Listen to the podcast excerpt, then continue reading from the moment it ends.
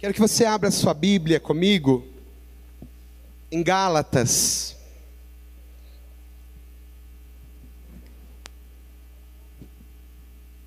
Gálatas capítulo 5. Gálatas capítulo 5, ok? Nós já vamos ler alguns versículos aqui. É, nós estamos falando, queridos, nesses dias, nós estamos é, falando sobre o Espírito Santo. Eu não sei você, mas eu amo este assunto, amo falar sobre o Espírito Santo, porque ele é alguém tão importante para a nossa vida, para a nossa caminhada cristã. Semana passada o Pedro ministrou para nós e ele falou a respeito da pessoa do Espírito Santo, não é? Algumas Algumas pessoas, alguns cristãos ao redor do mundo, às vezes pensam, às vezes acham que o Espírito Santo ele é uma coisa, que ele é um vento, que ele é um fogo, ou que ele é uma pomba como a gente vê na Bíblia algumas manifestações. Mas na verdade, essas são algumas manifestações que a Bíblia nos mostra, nos mostra a respeito do Espírito Santo. Mas o Espírito Santo, ele não é uma coisa. Vamos falar isso junto? Diga comigo, o Espírito Santo não é uma coisa. Ele é uma pessoa. Essa compreensão para a nossa vida espiritual é muito importante. Porque quando nós enxergamos o Espírito Santo como ele realmente é, como quem ele realmente é, isso torna muito mais fácil o entendimento da sua obra em nós, daquilo que ele faz em nós e daquilo que ele faz através de nós. Amém? Então o Espírito Santo ele é uma pessoa. Ele é uma das três pessoas da Trindade, como nós chamamos, que é o Pai, o Filho e o Espírito Santo. Ele estava desde o princípio, desde o princípio com Deus. A Bíblia nos fala ali no primeiro, nos primeiros versos de Gênesis que o Espírito ele pairava sobre as águas. Desde o início da criação, Pai, Filho e Espírito Santo estavam unidos em concordância, estavam unidos para um só propósito. Estavam unidos com um só coração, em unidade. Como Jesus falou lá em João, no capítulo 17, como eu e o Pai somos um, eles eram, eles são um. Pai, Filho e Espírito, uma comunhão perfeita.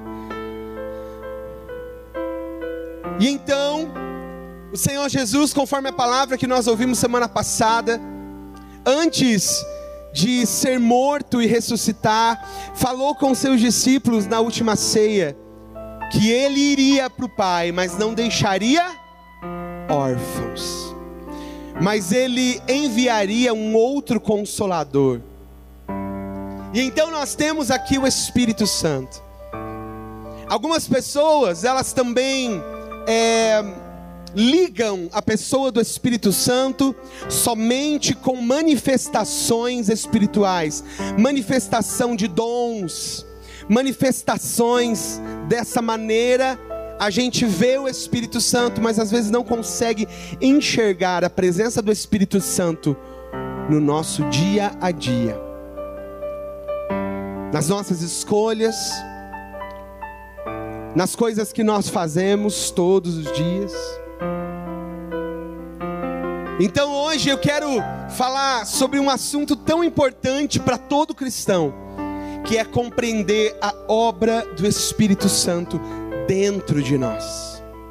Porque os dons, eles são operados é, fora de nós. Nós, faz, nós fluímos em dons para abençoar outros, a não ser o falar em línguas, que a Bíblia diz que edifica a nós mesmos. Os outros dons nós vamos ver que eles sempre abençoam outras pessoas. Mas esse assunto de hoje que nós vamos ver, ele vai falar a respeito da obra do Espírito Santo em nós, dentro de nós, após o novo nascimento. Deixa eu perguntar aqui para vocês: quantos aqui são uma nova criatura em Cristo Jesus? Dá um brado aí para mim. Não, não, não, não. Tá muito fraco, gente. É de manhã, né?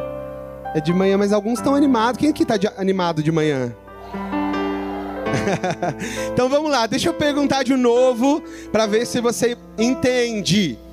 Quantos aqui são nova criatura em Cristo Jesus? Uh! Aleluia!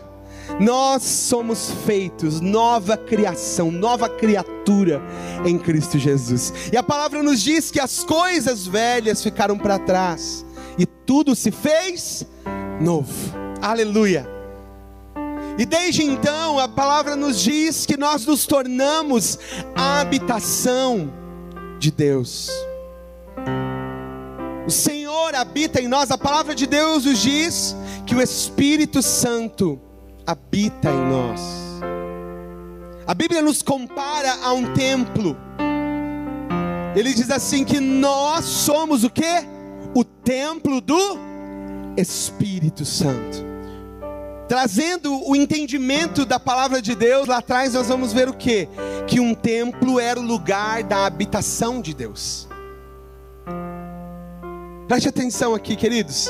Se você já, é, já leu ou gosta de saber as coisas lá do Antigo Testamento, eu gosto muito de estudar, porque a palavra diz que as coisas do Antigo Testamento são como sombras das coisas verdadeiras que viriam depois.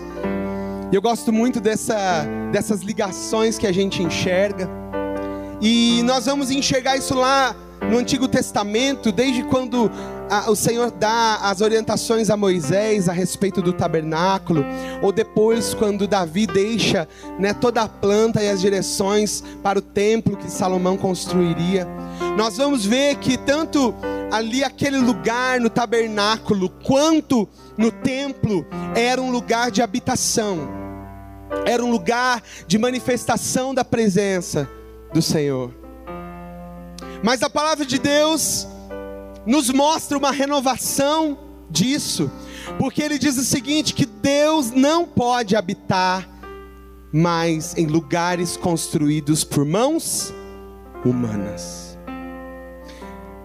Esse lugar aqui, sem eu e sem você aqui dentro, são só quatro paredes: tijolos, concreto, piso, madeira. Mas quando eu e você estamos aqui, esse lugar se transforma num lugar de manifestação da presença de Deus. E não é porque existem essas quatro paredes, essas luzes, não, é porque eu e você, que somos a habitação de Deus, estamos aqui, então ele se manifesta. Se o Senhor não pode habitar em templos feitos por mãos humanas, o único templo que ele pode habitar é um templo que ele mesmo construiu com as suas mãos divinas. E esse templo é o meu e o seu coração. Somos nós. Por que, que Ele pode habitar em nós? Porque nós não fomos feitos por mãos humanas, nós fomos feitos por mãos divinas. E se fomos feitos por Ele, então também podemos nos tornar habitação dEle. Você pode dar um glória a Deus por isso. Aleluia! Eu e você somos a habitação de Deus. Querido, isso precisa assim explodir o nosso coração de alegria. Isso precisa explodir o nosso coração de alegria, porque um dia nós estávamos mortos em nossos pecados, o Senhor nos transformou numa nova criatura, o Senhor nos fez de novo, o Senhor colocou o seu Espírito em nós, aleluia, e nós precisamos exultar por isso. E hoje eu quero falar com você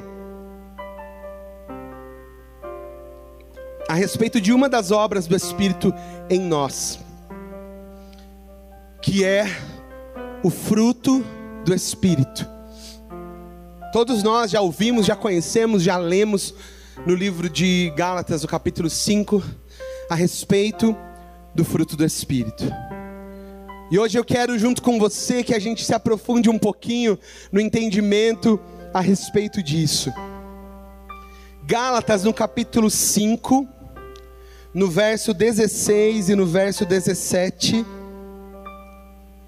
Se você vai ler e acompanhar comigo, Gálatas 5, 16 e 17.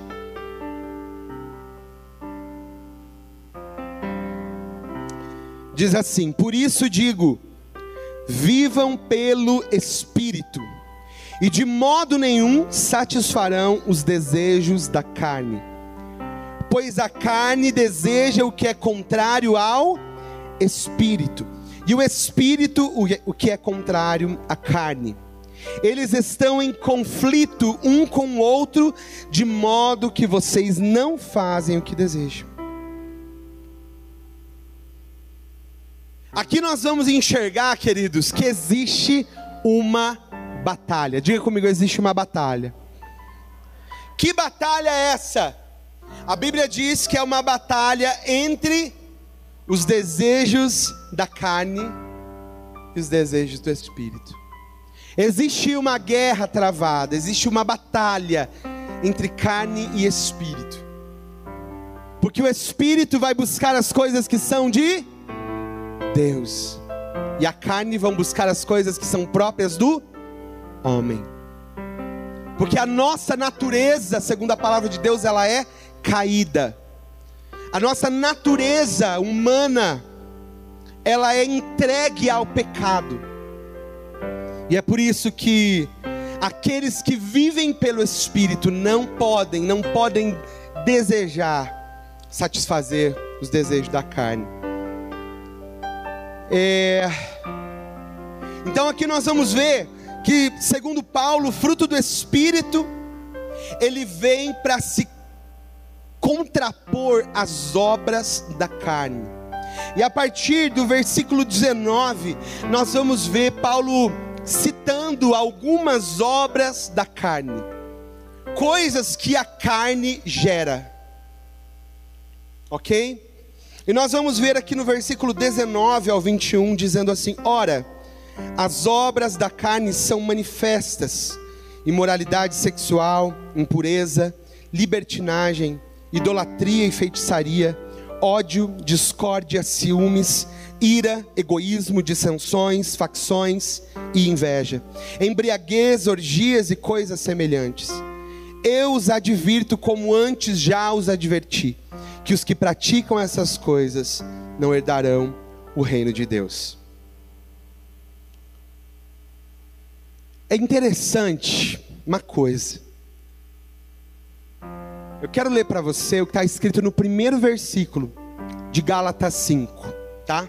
Ele diz assim: Olha, foi para a liberdade que Cristo nos libertou.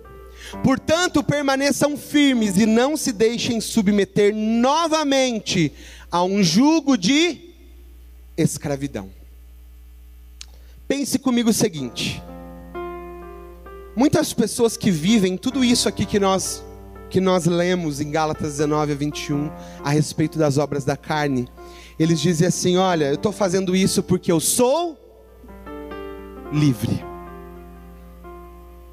Ah, por que, que você vive a tua vida desse jeito? Eu vivo a minha vida assim porque eu sou, sou livre. Agora, segundo o que Paulo está dizendo em Gálatas 5:1, isso é uma verdade?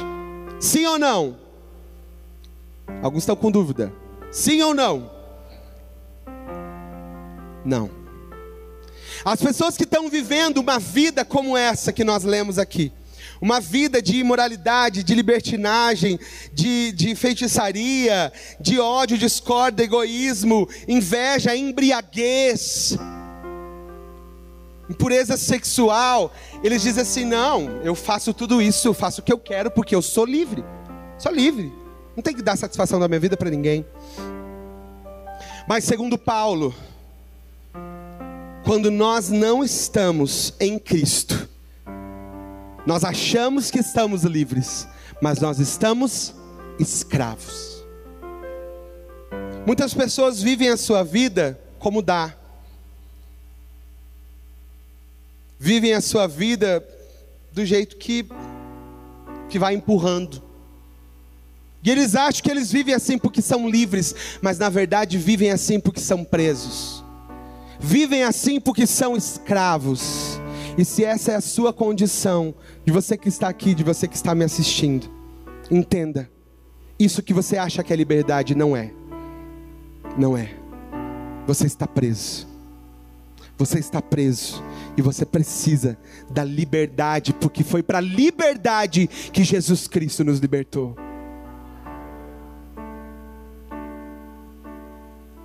Muitas pessoas até dizem assim: não, eu estou fazendo isso, mas quando eu quiser eu paro. É verdade? Quando eu quiser eu consigo parar. Mas quando ela tenta parar, não consegue. Não consegue mais por quê? Porque ela achava que era livre, mas era presa. Ela achava que estava livre, mas ela estava escrava. É nesses momentos, o duro é que às vezes demora muito tempo para que as pessoas percebam que estão escravas. Por isso, abra teu coração nessa noite. E se você perceber algum tipo de escravidão dentro da sua vida, você vai declarar comigo: hoje eu sou livre em Cristo e eu não aceito escravidão. Eu sou a habitação do Espírito Santo de Deus.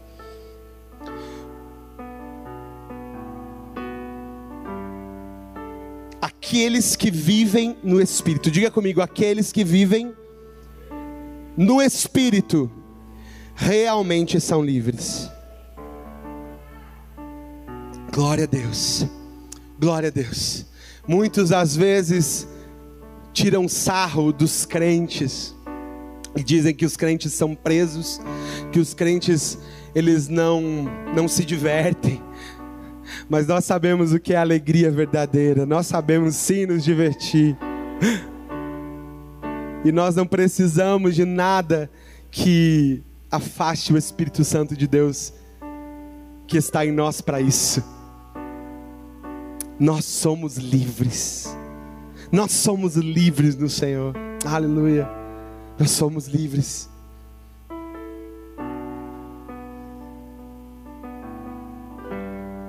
É, outra coisa interessante quando nós lemos estes versos a respeito do fruto do Espírito é que a Bíblia cita nove coisas, mas ela diz que é o fruto ou um fruto.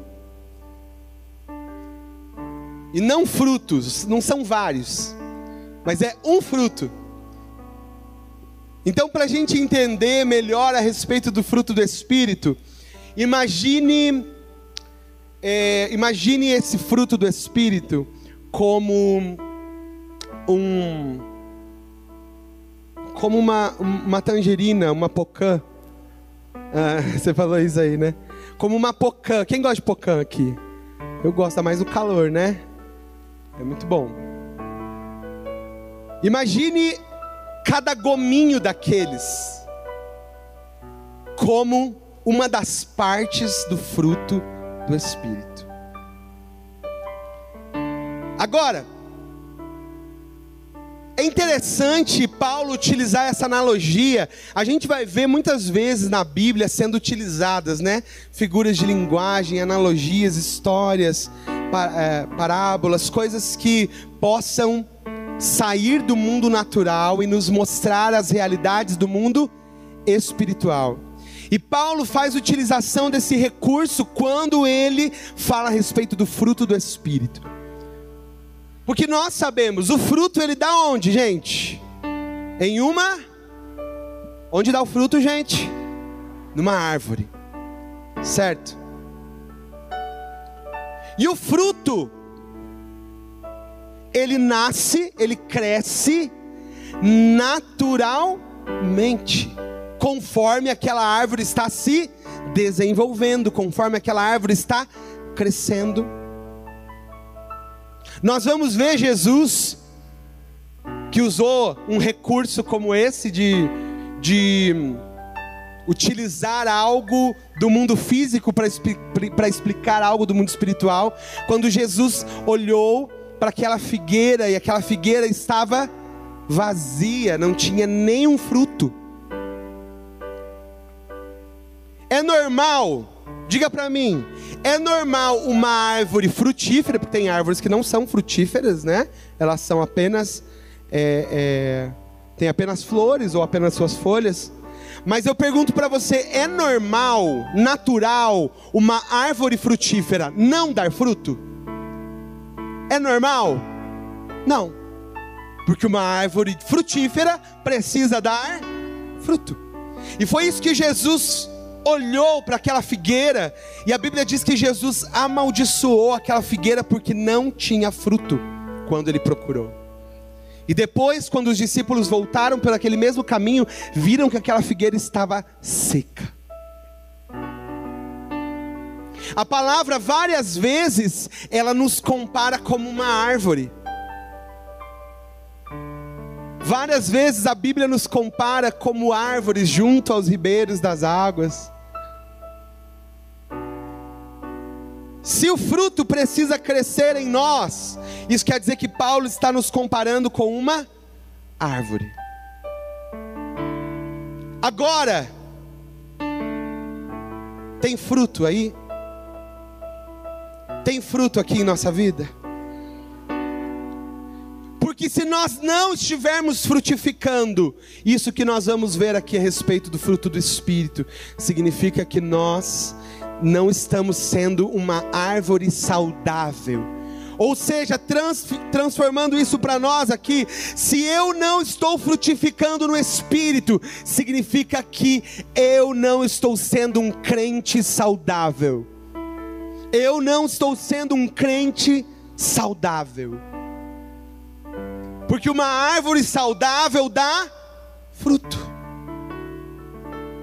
Uma árvore bem alimentada né, com água, com sol no tempo certo, com as chuvas, ela vai frutificar naturalmente. Sem esforço.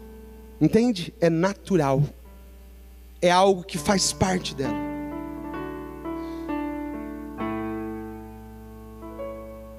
E a Bíblia vai nos dizer lá em Gálatas, no capítulo 5, verso 22 e 23, que o fruto do, o fruto do Espírito é, diga comigo, amor, alegria, paz, longanimidade, benignidade, bondade, fidelidade, mansidão e domínio próprio.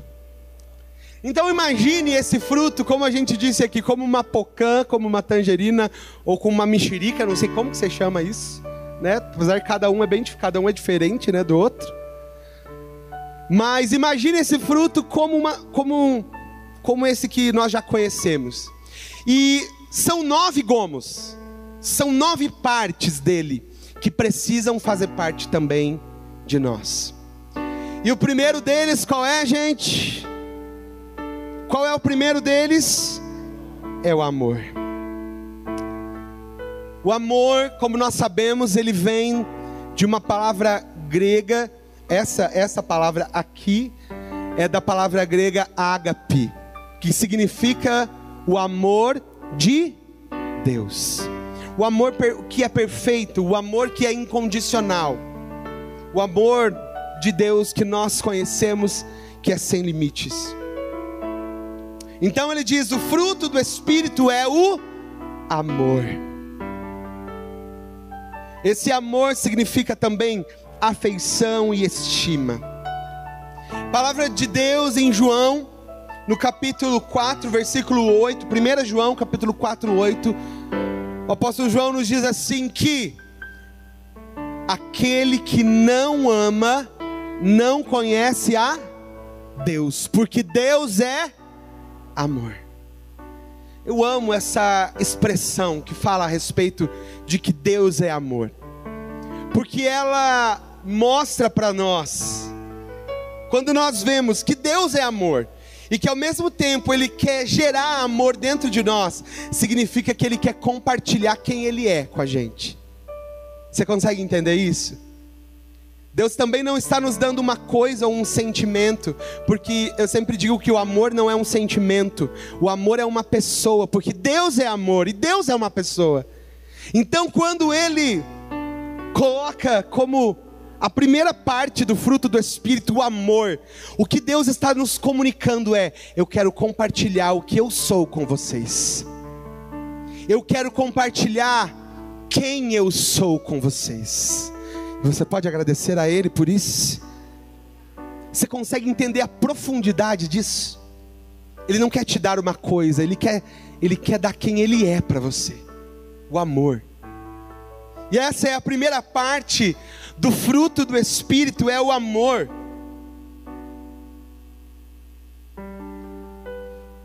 A segunda parte desse fruto, ou o segundo gomo desse fruto, é a alegria.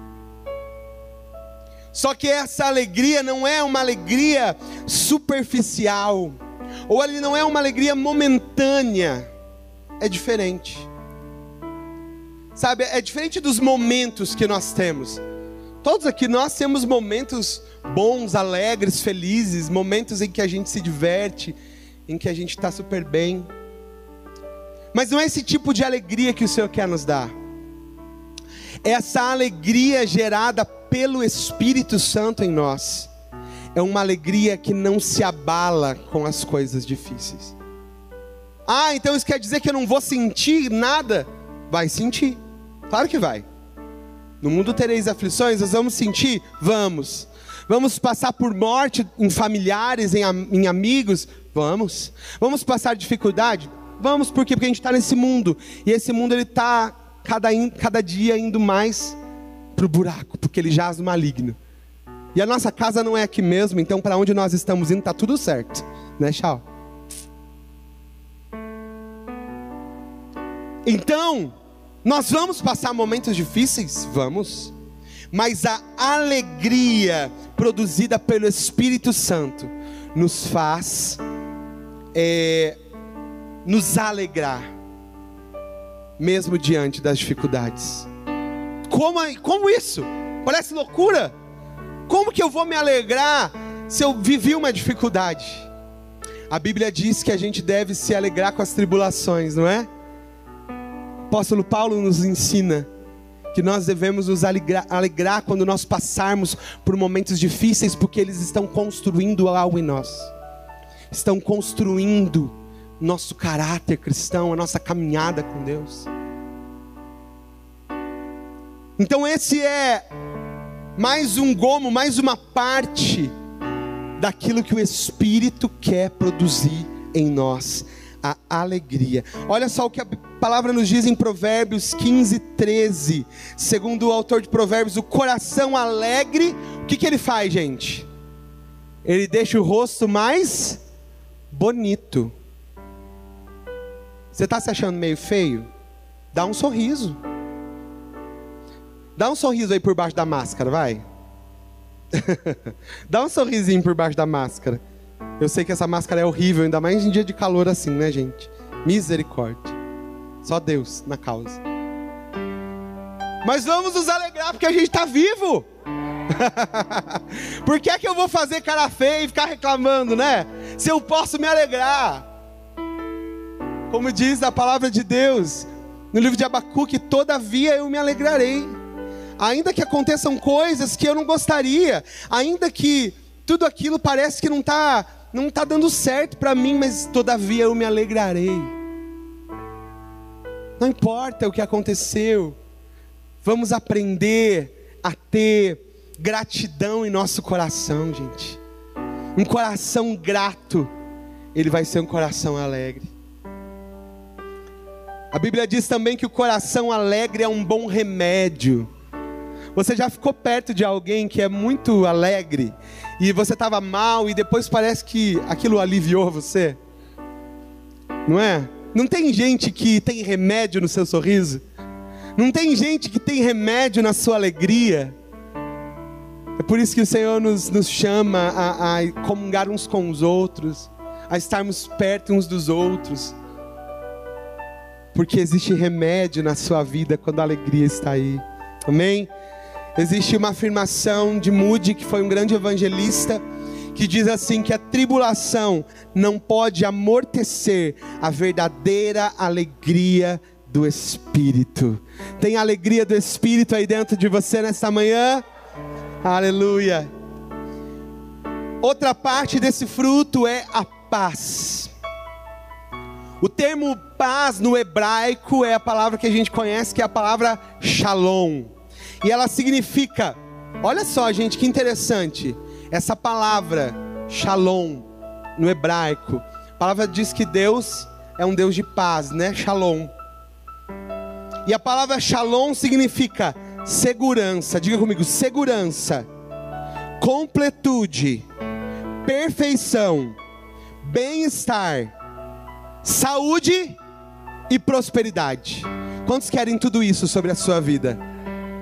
Tudo isso habita em você quando a paz de Deus, quando a paz gerada pelo Espírito, ela habita no seu coração. Tudo isso é um pacote, não é, gente? É um pacote completo, Zé. Que coisa linda! São as coisas que o Espírito Santo está querendo gerar em nós. E a palavra no grego é a palavra eirene, ele significa harmonia e tranquilidade. Esse mundo precisa de paz, precisa ou não precisa, gente? Sabe aonde que está a paz que esse mundo precisa? Habitando dentro de você através do Espírito. Seja um agente de paz. Seja um agente de paz. Por onde você andar dentro da sua casa, não seja aquele que puxa a briga, seja aquele que traz a paz. Dentro do seu trabalho, não seja aquele que puxa a fofoca, que puxa o diz que me diz, seja aquele que estabelece a paz. Seja diferente. O Espírito está querendo frutificar dentro de você. O Espírito está querendo frutificar dentro de você. Então seja um agente disso na vida das pessoas. Amém? A outra parte desse fruto é a longanimidade. Ela parece uma palavra é, daquelas trava-língua, né? Mas longanimidade. O que, que significa essa palavra? Em algumas outras traduções é trazido como paciência. Ok? Paciência. E essa é a característica daquele que foi regenerado. A palavra que lemos agora há pouco a respeito das obras da carne, ela falava, uma das palavrinhas que estava lá era a ira. Ira combina com paciência. A palavra de Deus diz que irai-vos, mas não pequeis. O problema é que a gente ira e já peca tudo direto. Tudo junto, já faz um pacote. O Senhor nos chama a sermos pacientes. A paciência, como fruto do Espírito Santo, é fundamentada na confiança de que Deus cumprirá as suas promessas. Quantos creem nisso? Que Deus cumpre promessas. A paciência vem daquela espera, sabendo eu sei quem meu Deus é. Entende? É a rendição que a gente fala. Quando a gente canta assim, me rendo a quem tu és, como nós cantamos nessa manhã. Quando nós cantamos, me rendo a quem tu és, nós estamos dizendo assim: olha, eu não vou mexer nisso aqui, eu tiro minha mão.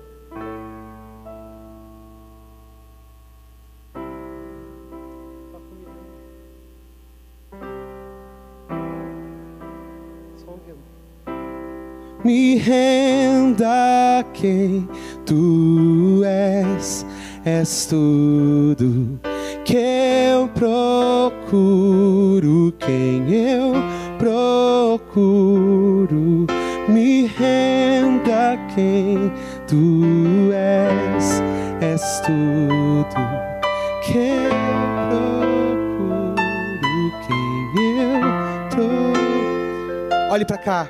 Quando eu digo para Deus, eu me rendo, eu estou fazendo isso aqui, ó.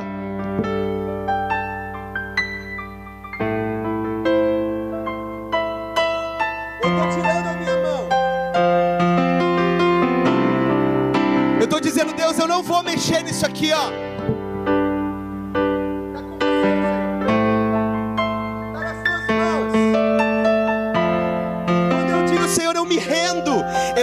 Reconhecendo que Deus cumpre promessas. Eu estou reconhecendo quem é Deus na minha vida. Eu estou reconhecendo que sozinho eu não dou conta. Isso é a paciência. É um coração descansado. É um coração descansado. É um coração que sabe a quem serve, que não vai cair em desespero. Outra parte desse fruto do Espírito é a benignidade. A benignidade é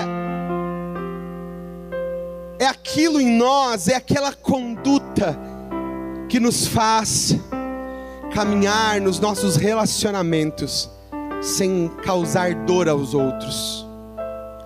Porque, gente, tem um punhado de gente que tem prazer em causar dor nos outros. Tem um punhado de gente que gosta de cutucar a ferida do amiguinho. Tem um punhado de gente que faz isso como diversão, para se sentir bem. Mas um coração benigno é aquele que não se agrada em causar dor aos outros. Essa benignidade, ela é muito resultante, como os outros frutos do próprio amor de Deus que nós vimos no início. E daí a gente confunde, às vezes a gente acha que é a mesma coisa, a benignidade e a próxima parte do fruto que é a bondade. Mas enquanto a benignidade fala da nossa conduta, a, na verdade a bondade fala de ação. Enquanto a benignidade fala da forma como nós nos relacionamos uns com os outros, a bondade vai falar a respeito de nós termos é, proatividade em abençoar, proatividade em agir, agir em direção ao outro. E isso é algo lindo dentro de nós. Sabe, olhando, por exemplo, esse projeto, parece ser tão. Algumas pessoas podem olhar e dizer, puxa, mas parece ser tão pouquinho aquilo que a gente vai dar para essas crianças. Eu digo a vocês que talvez aquelas crianças que vão fazer parte desse projeto não teriam nada. Nada. E ninguém foi e pediu lá para a Move dizer assim: olha, vocês têm que ir lá. Não. São pessoas que se moveram em compaixão pelo, por outras pessoas e disseram: Eu vou suprir, eu vou fazer. Isso é a bondade. Eu vou, é a ação, é a ação. A bondade, ela pode ser traduzida como a generosidade presente no coração e expressa nas ações daqueles que são guiados pelo Espírito. Quantos são guiados pelo Espírito Santo aqui? Então, o nosso coração precisa ser cheio de bondade. E dentro da bondade há generosidade. Tem pessoas quando falam sobre mexer no seu bolso ou no seu dinheiro ficam desesperadas porque estão presas, porque são avarentas, porque estão presas naquilo que conquistaram, estão presas naquilo que têm. Quando o pastor fala uma palavra a respeito de generosidade, a respeito de oferta, ou a respeito de é, suprirmos as nossas necessidades aqui como família, como fizemos algumas semanas atrás,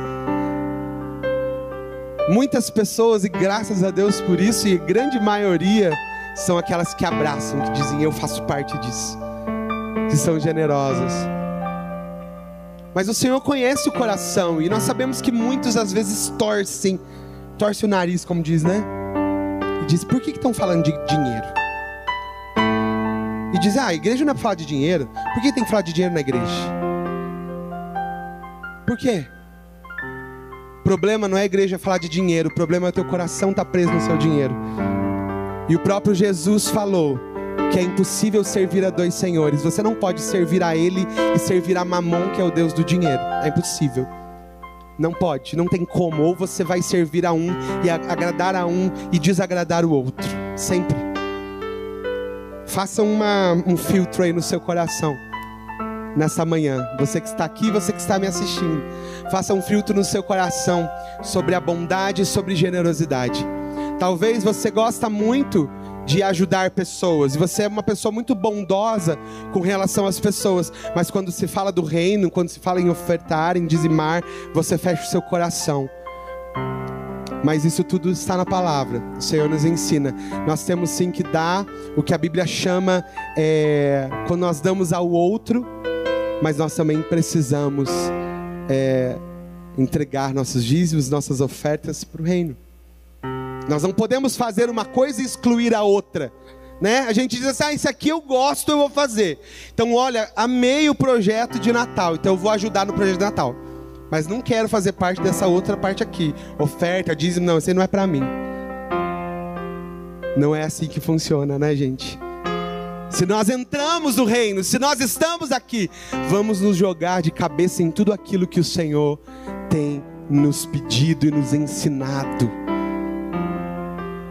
E sabendo que aquele que tem o fruto do Espírito, como nós lemos lá atrás, ele já está cheio de prosperidade sobre a sua vida. À medida que você tem o coração generoso, o Senhor só multiplica aquilo que você já tem. Amém? A outra parte do fruto do Espírito que nós vamos ver aqui é a fidelidade. Em algumas traduções, nós vamos ver essa palavra aparecendo como a fé, que também é um termo correto para ser utilizado aqui. Assim, a fidelidade como fruto do Espírito não apenas se resume à lealdade para com os homens, mas principalmente para com Deus e a sua vontade. Nós precisamos ser, gente, pessoas fiéis, pessoas leais. Quando eu acredito em algo, eu me dedico àquilo. Não é assim? A fé se eu tenho fé em Deus, se eu acredito em Deus, eu vou me dedicar a Ele, a minha vida toda. Assim funciona, queridos, para todas as áreas. Fidelidade, aqui como fruto do Espírito, funciona para todas as áreas da sua vida. Se você é casado, se você acredita no seu casamento, se você tem fé, você é fiel. Você é fiel fiel à aliança que você fez. Você é fiel à sua esposa, ao seu esposo. Você não dá lugar, você não dá brecha para nada, nada que venha atrapalhar a comunhão dentro da sua casa, dentro do seu lar, dentro do seu casamento. Precisamos ser homens leais, mulheres leais, homens e mulheres fiéis. Nós precisamos ir até o fim de uma coisa. A palavra nos diz que maldito é aquele que, quando começa a fazer algo, pega no arado, olha para trás. Por quê? Porque se você começou uma coisa, começou uma família, se você começou algo, vá até o fim. Seja fiel. Não desista nas primeiras dificuldades, nas primeiras adversidades.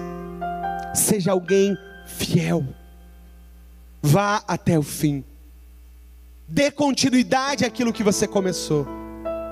E isso em todas as coisas. Tem pessoas que elas cansam fácil. Eu não estou dizendo de problemas realmente terríveis. Eu estou falando de coisinhas, gente. Estou falando de coisinhas que fazem a gente voltar atrás. Estou falando de coisinhas que são mínimas e que às vezes fazem você voltar atrás de uma decisão que você tomou.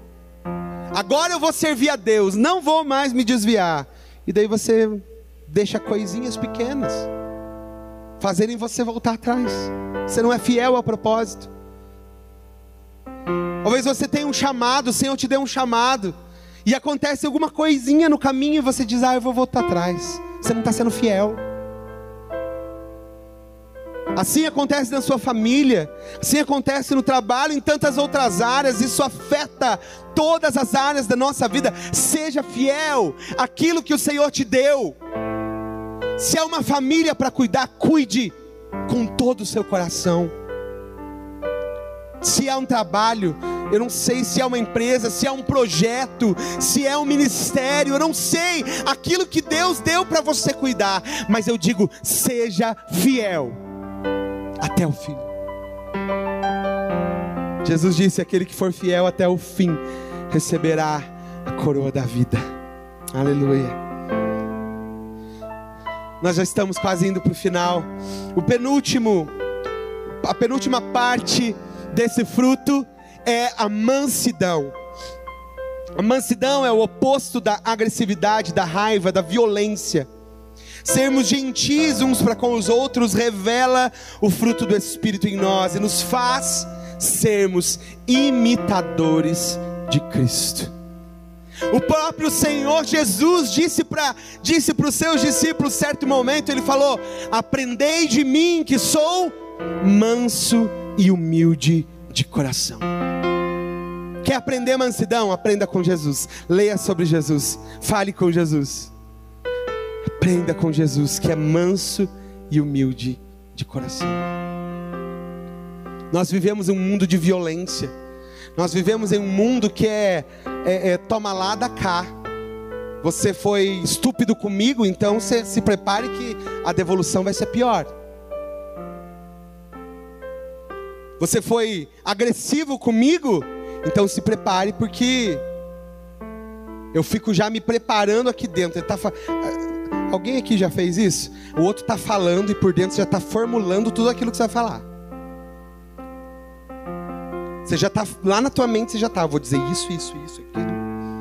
E depois, se você esquecer alguma coisa, você diz: Puxa vida, esqueci aquela parte. A gente é criado neste mundo que é acostumado, acostumado a revidar, é acostumado a, a, a apenas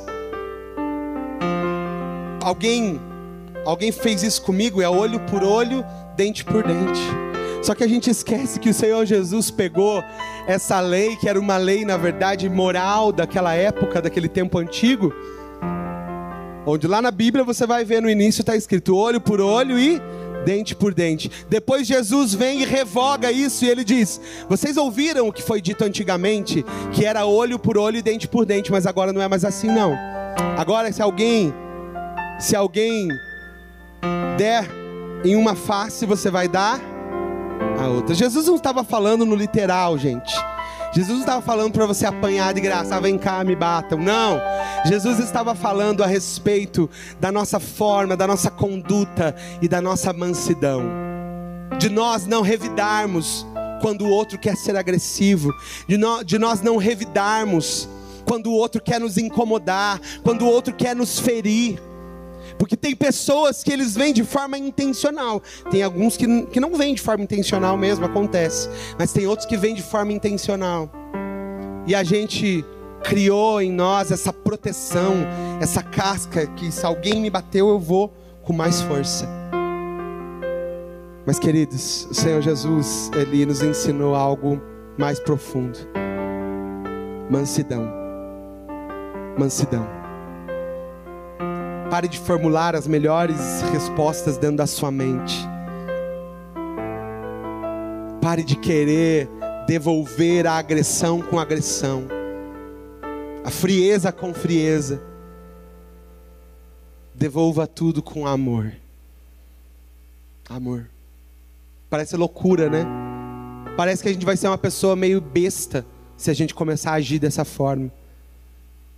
Mas eu digo para você que se nós fizermos isso, nós vamos estar sendo mais parecidos com Jesus. Mesmo quando Jesus era duro nas suas palavras, Jesus não, fal não faltava com mansidão e com amor. Eu não estou falando que você tem que ser mole, que você não tem que é, trazer respostas para algumas coisas. Não. Você tem que ser uma pessoa decidida. Você tem que ser uma pessoa firme nas suas decisões, nas coisas que você faz. Mas você pode colocar em tudo aquilo que você faz esse amor de Deus. Amém? E o último, gente, e que talvez para a maioria das pessoas seja o mais difícil, qual é? Quem sabe qual é? O domínio próprio. Queridos, essa essa parte do fruto do Espírito, ela pode ser vista na nossa relação consigo mesmo. No sentido original, esse termo grego descreve a capacidade de uma pessoa conter-se a si mesma. Exercendo o domínio próprio, submetemos todas as nossas vontades à obediência de Cristo. Ah, eu acredito que é um desejo de muitas pessoas ter esse domínio próprio, ter domínio sobre as coisas, não agir por impulsividade. Aqui nós vamos ver que algumas pessoas, algumas personalidades, alguns temperamentos vão ter mais facilidade ou mais dificuldade que outros. É muito natural. Nós temos alguns temperamentos que que eles, eles dizem assim: ah, não, eu não, não consigo, é, é o jeito que eu sou, não vou mudar, não consigo mudar. Agora eu pergunto para você: é possível mudar? É possível ou não é? Como? Quando eu deixar o Espírito Santo gerar o fruto dele dentro de mim. Daí não vai ter temperamento, não vai ter personalidade que se contraponha ao Espírito em nós. Talvez lá dentro vai ser mais difícil, né, Chau? Vai ser mais difícil de se conter. É que você é sanguínea, né, amiga? a gente se conhece, né? É assim. Às vezes vai ser mais difícil de se conter. Mas o Espírito Santo vai estar ali, ó, acalmando o nosso temperamento, acalmando a nossa personalidade, dizendo: tá tudo bem, eu estou aqui com você e você consegue. Sabe, queridos, toda essa obra do Espírito Santo em nós é o que Ele quer fazer, é o que Ele quer fazer dentro do seu coração, dentro da sua vida. E agora eu pergunto para você: é possível você produzir tudo isso aqui sozinho? Amor, alegria, paz, longanimidade, benignidade, bondade, fidelidade, mansidão, domínio próprio. É possível você fazer tudo isso sozinho, gente? Sim ou não? Não dá. Não tem como você produzir tudo isso sozinho. Quem pode produzir isso dentro de você? O Espírito. O Espírito Santo. Ele é capaz. Ele pode, ele consegue nós não somos capazes de exibir por nossa própria força essas virtudes que fundamentam o caráter cristão. Isso não acontece num processo mecânico, automático e nem rápido. Entendeu? Não é um processo mecânico, também não é automático e às vezes também não é rápido. Mas ele é um processo lento, gradual e progressivo. Esse progressivo significa que nós vamos crescendo aos poucos. A árvore ela precisa estar viva para produzir frutos. Eu quero ler um último versículo para nós encerrarmos.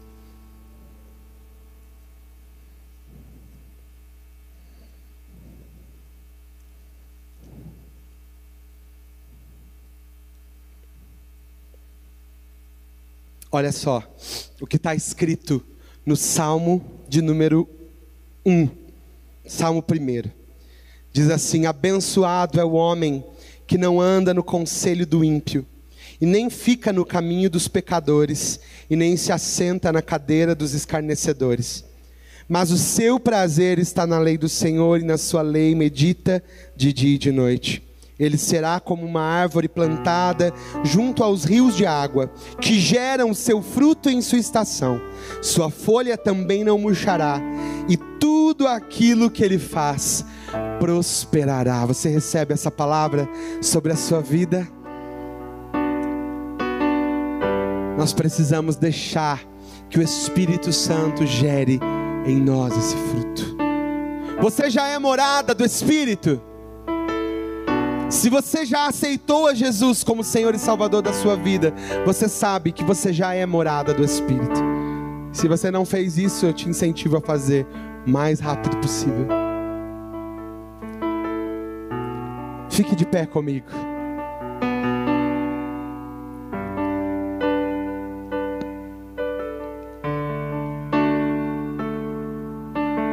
O Senhor, Ele quer que tudo isso que nós falamos aqui, o amor, a paz, a alegria, a longanimidade, a benignidade, a bondade, a mansidão e o domínio próprio. Esqueci um. Tudo isso faça parte da sua vida. Como? Deixando o Espírito Santo florescer, frutificar dentro de você.